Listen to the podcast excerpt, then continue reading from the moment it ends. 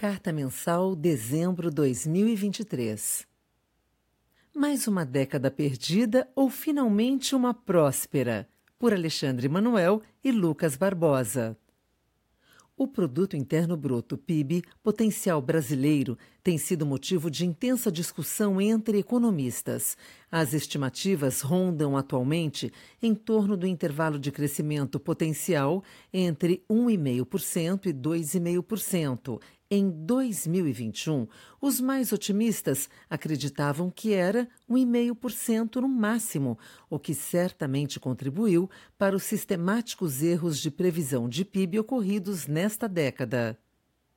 Recente relatório do Departamento de Pesquisa Econômica, DPEC do Bradesco, jogou luzes sobre as causas das recentes surpresas positivas em termos de atividade doméstica, enfatizando a mudança estrutural do setor externo, que apresentará, ao longo dos próximos anos, crescimento do volume exportado, em especial de grãos e petróleo. Chamou atenção também para o fato que essa nova dinâmica permite ao Brasil sustentar um maior nível de investimento, mesmo com menor taxa de poupança. O saldo comercial tem sido recorde desde 2021 e ficará muito próximo dos 100 bilhões de dólares em 2023, pela primeira vez na história. Além disso, a perspectiva é de permanecer próximo deste patamar nos anos vindouros, em decorrência de maior quantidade exportada e não apenas efeito preço, como ocorreu nos idos de 2004 a 2009, quando os preços das commodities quadruplicaram. Essa nova dinâmica cria condições para a demanda interna, consumo das famílias e do governo e o investimento crescer acima do PIB, sem pressionar as contas externas e ameniza os riscos de baixas taxas, ao redor de 1% de crescimento econômico. Os modelos clássicos de crescimento erraram significativamente nos últimos quatro anos. Em um ambiente de juros reais elevados, esses modelos têm capturado pouco da dinâmica de curto prazo do setor externo. Uma alternativa de inspiração keynesiana, com ênfase na demanda, portanto, é o modelo do recém-falecido Anthony Thurwall, que relaciona o crescimento econômico de um país às suas taxas de crescimento das exportações e às importações. O modelo informa que a taxa de crescimento de longo prazo de uma economia é dada pelas suas exportações, dividida pela elasticidade renda de longo prazo da demanda de importações. Por exemplo, se a taxa de crescimento das exportações é de 6% e a elasticidade renda das importações é de 2%, a taxa de crescimento de longo prazo do PIB é de 3%. Para prazos mais longos, não conseguimos achar boa aderência da lei de Thurwall, mas, no curto prazo, ela tem se mostrado como bom predidor do crescimento brasileiro, ao menos no período recente, alicerçado no fato de que nossas exportações cresceram substancialmente nos últimos anos, de tal modo que a corrente de comércio, como proporção do PIB, saltou de 21,7% em 2019 para 31,6% ao fim de 2022. Neste sentido, ao concaternarmos as inferências dos analistas do Bradesco com as predições do modelo de Thurwall, pode-se depreender que este novo momento do setor externo demandará um maior nível de investimento para fazer frente ao maior quantum de produção, gerando maior crescimento econômico e maior arrecadação para os cofres públicos, direta ou indiretamente. Consequentemente, haverá uma oportunidade de acelerar o ajuste fiscal e obter o superávit primário sustentado, algo que não se observa desde 2013. Especialmente se forem consideradas as medidas aprovadas para remoção das distorções tributárias e que o limite de despesas imposto pela nova regra fiscal será respeitado ao longo do tempo. Logo, se esta década for de crescimento robusto, teremos um cenário muito mais benigno para as contas públicas do que se tem em mente hoje em dia, se o arcabouço fiscal for respeitado. Nessa linha, é importante diversificar as metodologias para a previsão de crescimento econômico, a fim de evitar os erros recentes. Os exemplos e as oportunidades para que esse maior crescimento se concretize são muitos, a exemplo da maior produtividade do setor agropecuário, a exploração de novas bacias de petróleo e a ampliação da produção de energias renováveis, tema central no debate sobre uma economia verde. Isso sem contar com a presente continuidade da agenda de reformas microeconômicas e a consequente maturação das reformas implantadas desde 2016, que naturalmente contribuirá para maior PIB potencial. Assim, um cenário possível para esta década é convivermos com maior nível de investimento e maior crescimento econômico, mesmo com relativa baixa taxa de poupança, que, por sinal, pode melhorar muito sua composição, com redução da poupança externa e da despoupança do governo e aumento da poupança privada doméstica, se as autoridades mantiverem o compromisso com o arcabouço fiscal. Esse compromisso tem de ser aferido com a continuidade da melhoria dos resultados primário convencional e estrutural, calculado pela Instituição Fiscal Independente, IFI, como vinha ocorrendo até 2022, vide tabela na carta mensal disponível no site da Azequest. Nesta, fica evidente que esses resultados pioraram sistematicamente a partir do primeiro governo de Lula. De fato, o cenário de contas públicas deterioradas herdado em 2016 foi construído a partir de 2006, lentamente no início e depois aprofundado a partir de 2011. O teto de gastos públicos em 2016 explicitou o buraco fiscal e prometeu que a cobertura viria pelo lado das despesas, contribuindo para ancorar as expectativas e reduzir as taxas de juros curtas e longas. Nos idos de 2016 a 2022, reformas estruturais foram feitas nas despesas, a exemplo de reformas nos subsídios financeiros, creditícios e na Previdência. Contudo, havia a necessidade de recuperar a arrecadação por meio de remoção das distorções tributárias, como as implantadas pela atual equipe econômica. Daqui em diante, faz-se necessário retomar as reformas fiscais pelo lado da despesa, adequando as regras de saúde e de educação ao crescimento real das despesas proposto pelo arcabouço fiscal. Assim como readequando a nova regra de salário mínimo, que parece desarrazoada quando a analisamos na perspectiva de manutenção e perenização do novo marco fiscal. Se houver persecução dessa agenda fiscal proposta pelo atual governo e as predições advindas da nova dinâmica do setor externo se efetivarem, teremos finalmente uma década próspera e não mais uma década perdida. Alexandre Manuel é economista-chefe da Azequest e ex-secretário nos Ministérios da Economia e da Fazenda 2018-2020. Lucas Barbosa é economista da Azequest. Estratégia macro. No cenário brasileiro, dezembro teve como destaque o avanço significativo na agenda fiscal e reformista no Congresso Nacional, acompanhado pela elevação da nota de crédito soberano atribuída pela S&P. Medidas cruciais para a arrecadação em 2024 foram aprovadas, incluindo a medida provisória 1185, que trata das subvenções, e o PL das BETs, que regulamenta as apostas esportivas. De modo histórico, a reforma tributária voltada ao consumo, Emenda Constitucional 32, foi promulgada e agora o Congresso direcionará seus esforços ao longo do ano para regulamentação de diferentes pontos dela.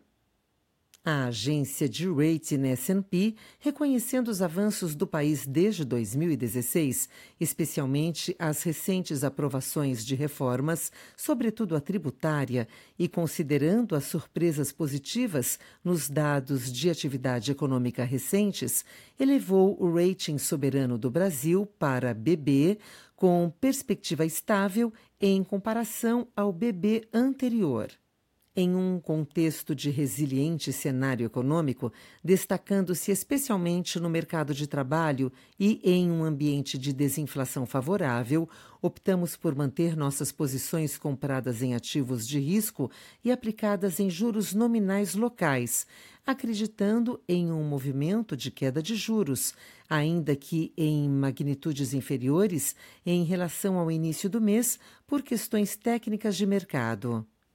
No âmbito global, o mês foi marcado pelas reuniões dos principais bancos centrais do mundo, com destaque para o Federal Reserve, Fed, dos Estados Unidos.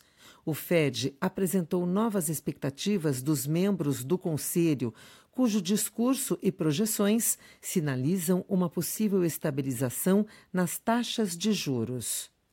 Este movimento sugere que as taxas podem ter alcançado o patamar máximo, abrindo espaço para uma futura normalização da política monetária do país.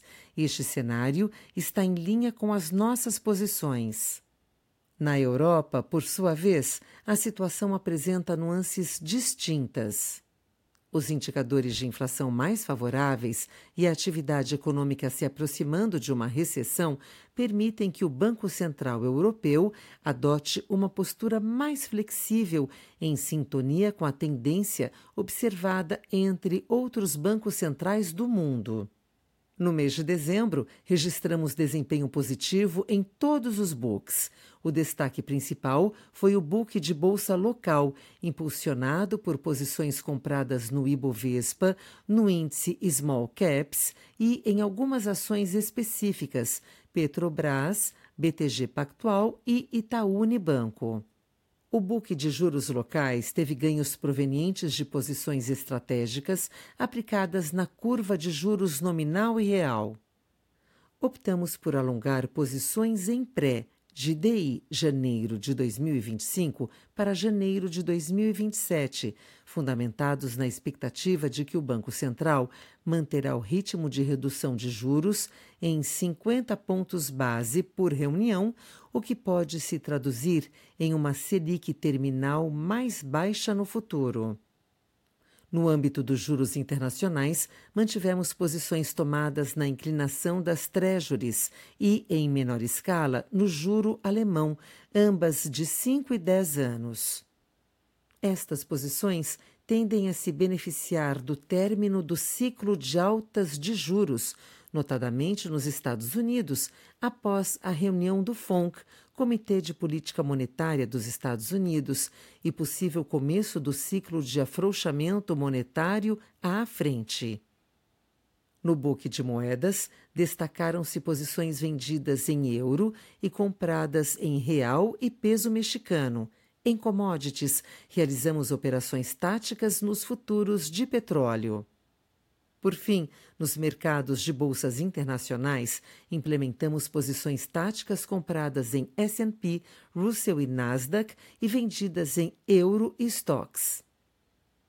O Azequest Multi encerrou o mês de dezembro com 1,50%, o Azequest Multimax com resultado de 2,21% e o fundo Azequest Multi PWR, versão arrojada da estratégia macro, encerrou o mês com notória performance de 2,87%, acumulando retorno de 17,38% no ano. Estratégia de renda variável. Em dezembro, as principais bolsas americanas apresentaram uma notável valorização, consolidando a tendência observada no mês anterior. O índice S&P 500 registrou um expressivo ganho de 4,42%.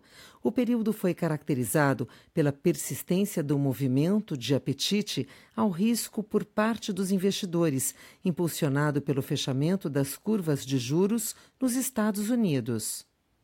O Federal Reserve Fed mais uma vez, optou por manter a taxa básica americana inalterada, ao mesmo tempo em que indicou a possibilidade de cortes de juros em 2024, com maior probabilidade de ocorrer no segundo semestre.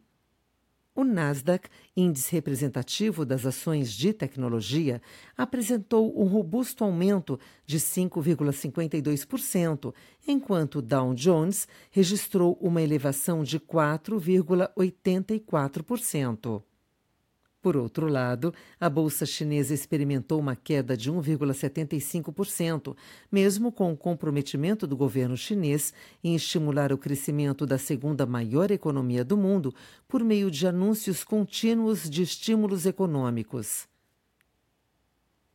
Este cenário impulsionou o preço do minério de ferro, atingindo o ponto mais alto do ano em dezembro, ultrapassando 140 dólares por tonelada.